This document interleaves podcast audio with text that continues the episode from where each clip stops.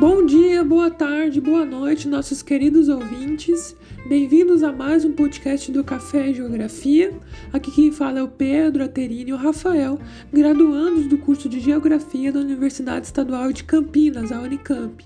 No podcast de hoje, daremos continuidade à série Globalização como Fábula, na qual tratamos dos mitos e das ideologias incutidas no imaginário coletivo que sustentam o modelo de globalização atual que é, segundo o grande geógrafo Milton Santos, um sistema perverso. Nesse sentido, a fábula de hoje compreende a doutrina da economia internacional, ou seja, a supervalorização do mercado externo em detrimento do mercado interno como forma de desenvolvimento nacional, e seu impacto territorial para a região do oeste baiano, que vem sendo nos últimos anos palco de intensas transformações socioeconômicas oriundas do agronegócio global. O podcast será dividido em três partes. A primeira, com a narração de Rafael Rodrigues, abordará os impactos gerais da supremacia do mercado externo sobre o território. A segunda, com a narração de Terina Rocha, englobando o histórico do Oeste Baiano e os investimentos federais e estaduais na região. E por fim, a terceira, com Pedro Henrique Ribeiro, apontará os impactos do agronegócio global no oeste da Bahia.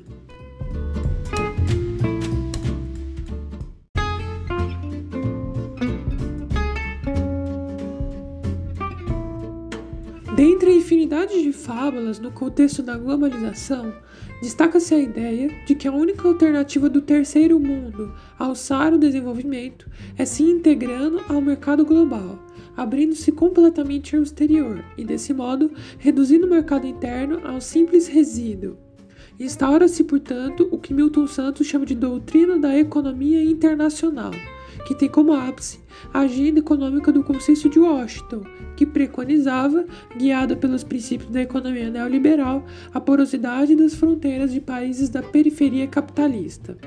Nessa perspectiva, a partir da década de 80, inicia-se um significativo processo de internacionalização de cadeias produtivas, no qual empresas e atividades econômicas de países centrais passaram a se organizar em forma reticular e a se projetarem aos países periféricos, em busca de virtualidades e vantagens competitivas. Consolidou-se, por conseguinte, a distribuição de empresas rede por todo um espaço mundializado, que levou Milton Santos a afirmar que o território é hoje um território nacional da economia internacional. Este processo de internacionalização de cadeias produtivas traz consigo profundas mudanças na dinâmica socioeconômica e territorial do terceiro mundo. Como aponta o economista Laszlo Dolmor, as empresas multinacionais, formadas a partir de anos de concentração corporativa, são dotadas de gigante poder de controle e, desse modo, ao se projetarem para a periferia capitalista, são capazes de influenciar o poder público dos países e submetê-los a seus interesses particularistas, instaurando um verdadeiro comando da vida econômica e social e da dinâmica territorial por um número limitado de empresas. Passa-se, portanto, ao que Milton Santos chama de política dos estados para a política das empresas, as quais assumem o papel de protagonismo na construção do espaço, dando origem ao conceito de território corporativo, moldado a partir de interesses e lógicas particulares das empresas, e que destroem toda a organização socioespacial anterior do território.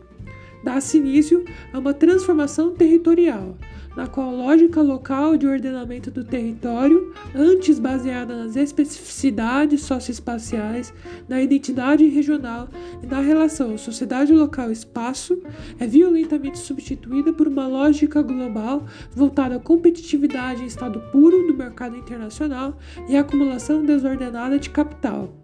É nessa perspectiva que Milton Santos define esses novos territórios como especializações alienígenas alienadas, uma vez que estão submetidas às demandas, interesses e, sobretudo, regras particulares de empresas globais. Nesse sentido, substitui-se a atividade produtiva local, moldada a partir de horizontalidades de identidade territorial e de virtualidades do espaço, por uma dinâmica de centralização do poder de comando pelas empresas globais, que estabelecem relações verticais com o território a partir de mandamentos rígidos. E um exemplo representativo deste processo é o campo modernizado, no qual a atividade é subordinada aos mandamentos das empresas na escolha introduzida das sementes e das espécies, na condução e na fiscalização dos processos, no uso do crédito oferecido.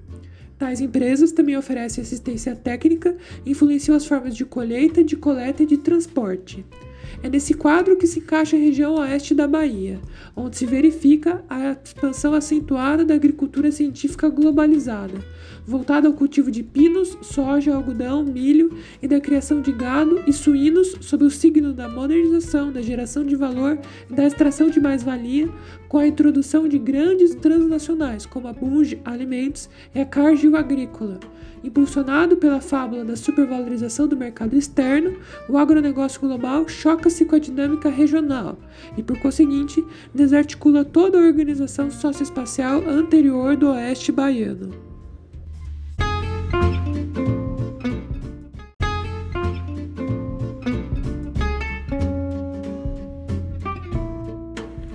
O oeste baiano é uma exemplificação do conceito de Milton Santos Historicamente conhecida como Além do São Francisco, a região sofria com a baixa economia e desfavorável localização geográfica, já que se encontrava distante da capital do estado. A região era composta basicamente por sertanejos que viviam da agricultura de subsistência e da pecuária. Sem a utilização de técnicas modernas, extraíam do cerrado apenas o suficiente para sobreviver.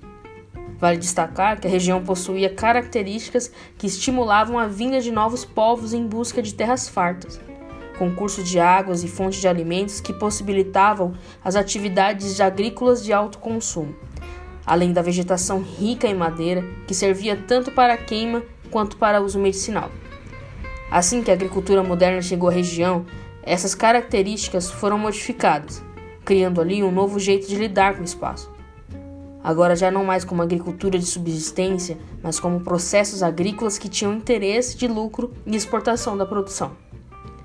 Esse movimento só foi possível com incentivo governamental, que transformou a infraestrutura regional para receber a nova proposta de produção.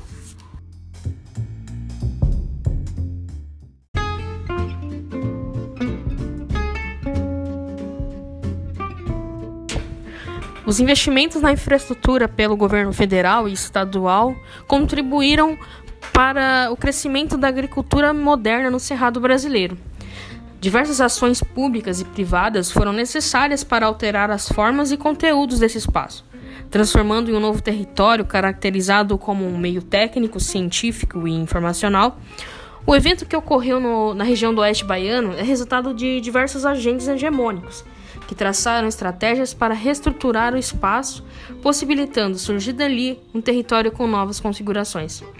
Com base no estudo da geógrafa Vanessa Vieira sobre o oeste baiano, os primeiros atos do governo federal naquela região foram em meados de 1942 a 1949,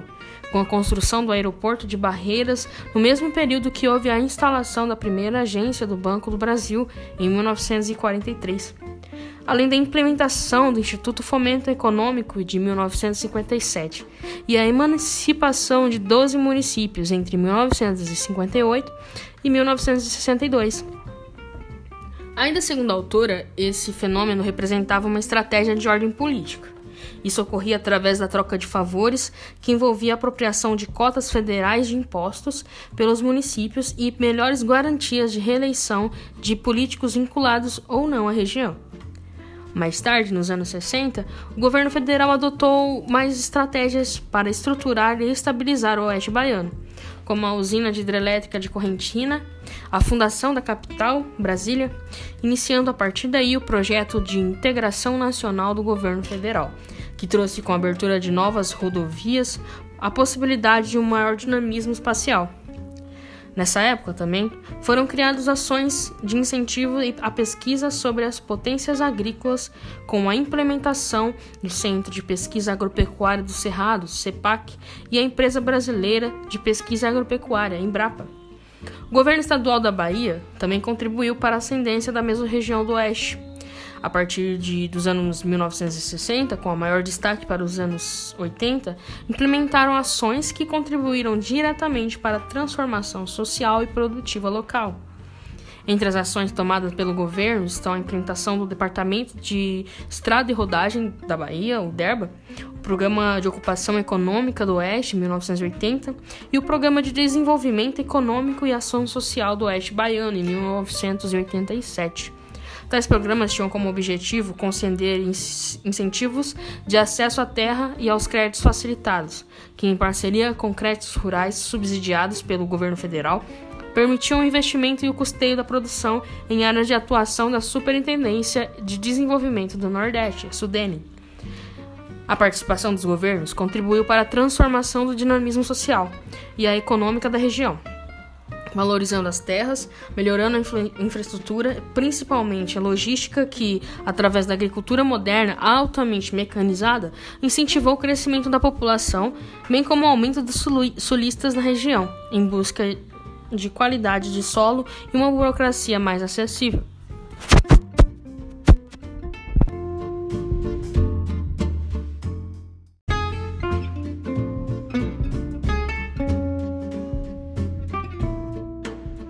3 Impactos sociais resultantes do crescimento do agronegócio na região. O que antes era um espaço com pouca expressão econômica, que possuía como principais atividades a agricultura de subsistência e a pecuária extensiva, com núcleos urbanos poucos povoados, adaptados para atender às necessidades locais, principalmente de uma população de sertanejos nativos da região, tornou-se, em algumas décadas, um espaço de produção essencialmente capitalista, com grandes áreas produtoras de grãos, principalmente a soja, produto que nunca antes havia sido produzido em terras baianas. As técnicas rudimentares, características das atividades econômicas tradicionais, foram substituídas por técnicas modernas, sustentadas por um potente aparato científico e tecnológico. Agora, os núcleos urbanos têm que se adaptar ao novo contexto econômico da região, tendo a obrigação de atender às necessidades técnicas de uma economia cada vez mais internacionalizada, que Milton Santos define como especializações alienígenas alienadas que são empresas multinacionais que destroem toda a organização socioespacial anterior do território e passam a ordenar e construir o espaço de acordo com seus interesses e não conforme os interesses da população local. As estratégias de planejamento do governo, em suas três instâncias, atendiam a uma concepção de desenvolvimento economicista, obtendo êxito no que se diz respeito ao aumento do desempenho econômico da, da região. Os incentivos proporcionados pelos governos federal e estadual referentes à ocupação e aquisição da terra, os financiamentos para o custeio da produção, a boa infraestrutura que permitiram a mecanização e escoamento das colheitas, além dos investimentos em pesquisa que, primeiro, proporcionaram o cultivo de soja em um solo do ácido e, segundo, criaram mecanismos de combate a pragas e que garantiram a qualidade dos grãos, foram os fatores responsáveis por pelo menos dois intensos fluxos migratórios. O primeiro fluxo migratório de sulistas, que a partir de 1970 se fixaram na região, principalmente nas mediações de Barreiras, município que recebeu maior parte das ações governamentais. Os sulistas, com destaque para os gaúchos, foram os principais empreendedores da região e possuem a maior quantidade de propriedades rurais mecanizadas. O segundo fluxo migratório é de nordestinos, a maioria baianos, provenientes da região de Irecê, que cativados pelo Novo Nordeste, outro lado de Eldorado da soja, migraram para a região em busca de melhores oportunidades de trabalho. Este intenso fluxo migratório criou na região uma nova dinâmica urbana, com a implementação, com a implementação de pistas, rodovias para o transporte da produção do agronegócio, alterou a concepção de tempo e espaço dos moradores daquelas, daquelas áreas, impondo assim um novo ritmo. Cidades que antes possuíam um número populacional relativamente baixo cresceram consideravelmente em poucos anos, como é o caso da cidade de Barreiras, que em 1970 possuía uma população de 20.864 habitantes, saltando para 113.695 habitantes em 1996 Esse crescimento populacional é reflexo da política de desenvolvimento econômico adotada tanto pelo governo federal como estadual, que acabam por privilegiar algumas regiões em detrimento de outras, criando fortes desigualdades socioeconômicas regionais, caracterizando o que Milton Santos denomina de crescimento verticalizado, onde são produzidos espaços luminosos e espaços opacos. Diante desses processos de transformações técnicas, culturais e sociais que evidenciam uma mudança de identidade no território da região oeste da Bahia, podemos dizer que alguns municípios deixaram de se tornar espaços opacos e se tornaram espaços luminosos, e outros já surgiram como espaços luminosos, que é o caso do, do município de Luiz Eduardo Magalhães, que não existia antes dessas transformações. A principal consequência dessas transformações da região oeste do estado da Bahia foi o surgimento de um novo território configurado a partir dos anos de 1980 e que representa bem esse espaço moderno de uma economia dinâmica cada vez mais global. Usando novamente como exemplo o município de Luiz Eduardo Magalhães, que foi emancipado em 2001, mas que tem seu território ocupado desde 1980, a partir do intenso fluxo migratório ocorrido na região. Comparando os dados dos censos demográficos do IBGE de 2000 e 2007, percebemos o quanto a cidade de Luiz Eduardo Magalhães cresceu demograficamente. O número de habitantes em sete anos mais que dobrou. De 20.169 foi para 44.265 habitantes. A população, exclusivamente sertanejos nativos da região, agora se junta aos imigrantes originários dos mais diversos lugares do Brasil, principalmente sulistas, em sua maioria, gaúchos, e nordestinos, em sua maioria, baianos da região de Irecê. As estratégias do governo local, direcionadas ao marketing territorial, além de atrair empresas e investimentos e trazer visibilidade econômica, trouxeram grandes problemas sociais. Atraiu um número significativo de imigrantes pobres para a cidade, ocasionando uma enorme desigualdade socioeconômica entre os indivíduos que compõem aquele território. Quanto às palavras do produtor rural gaúcho, o Biratã Franciose, em entrevista concedida à revista eletrônica Valor Econômico Online, na década de 80, o que atraía os forasteiros para a região eram as terras baratas e a perspectiva de produzir numa nova fronteira. Hoje, o que mais atrai é uma agroindústria em desenvolvimento. O agricultor se refere aos dois distintos ciclos migratórios ocorridos na região em diferentes momentos. O primeiro, ocorrido principalmente entre as décadas de 80 e 90, onde o que atraía as pessoas era a agricultura. O segundo se refere ao movimento migratório, onde o motivo primário são as agroindústrias. Nos dois ciclos podemos perceber uma disparidade socioeconômica e cultural. No primeiro, a disparidade era entre sulistas, atraídos pelo preço barato das terras, e nordestinos atraídos pela possibilidade de trabalhar nelas. No segundo ciclo, se evidencia pela tentativa de atrair empresários estrangeiros e pela continuidade na migração nordestina, que agora são atraídos pelos empregos urbanos gerados pelas empresas.